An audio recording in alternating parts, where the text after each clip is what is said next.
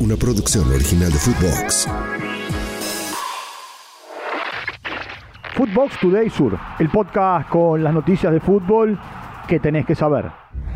Empate en Liniers. Vélez y Godoy Cruz eh, igualaron 1 a 1 en el estadio José Amalfitani.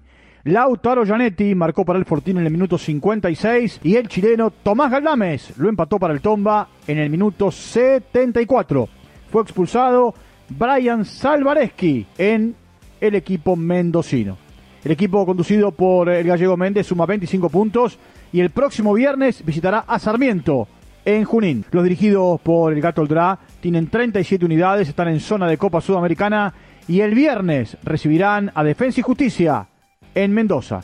Tiempo de escuchar a la figura del partido. Esto dijo Walter Bow. Sí, un partido durísimo, la verdad que fue muy peleado y bueno, supimos jugarlos.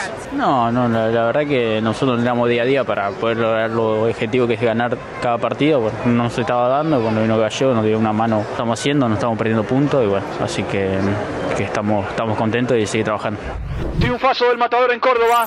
Tigre ganó como visitante a Instituto 1 0 en el estadio Presidente Perón.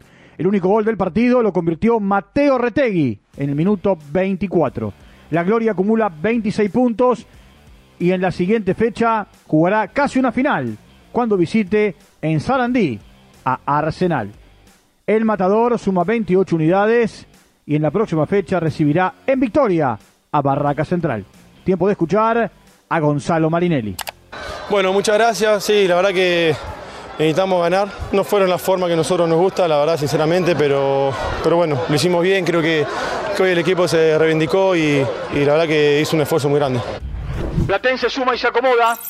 El Calamar venció 1 a 0 a Sarmiento en el estadio Ciudad de Vicente López.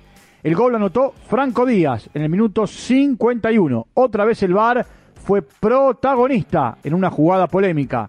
Juan Infante llegó a los 200 partidos con la camiseta de Platense. El equipo de Martín Palermo acumula 32 puntos y visitará el sábado a Unión de Santa Fe. Los dirigidos por Israel Lamonte tienen 28 puntos y recibirán a Vélez en la jornada número 25. Escuchemos al autor del único gol del partido. Esto dijo Franco Díaz. Sí, sí, es un triunfo que nos sirve muchísimo. Un triunfo de 6 puntos, como quien diría, porque bueno, ahora que sacaron un descenso, capaz estamos más aliviados, pero veníamos peleando con ellos desde el principio de año, así que es una victoria muy importante. No se sacaron ventaja. Defensa y Justicia y Lanús empataron 2 a 2 en el estadio Norberto Tito Tomaguelo. Lautaro Morales en contra de su arco y Nazareno Colombo anotaron para el Halcón. Pedro de la Vega y Franco Orozco convirtieron para el Granate. Kevin Gutiérrez y Alexis Soto llegaron a los 100 partidos con la camiseta de Defensa y Justicia.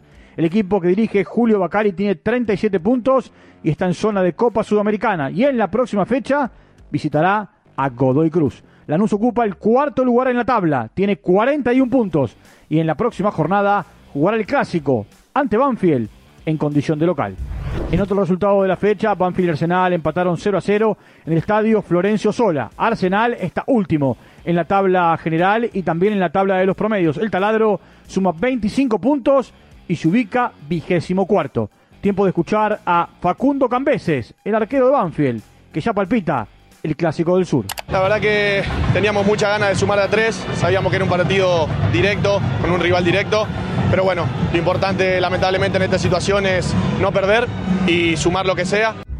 Siguen reforzando al PSG.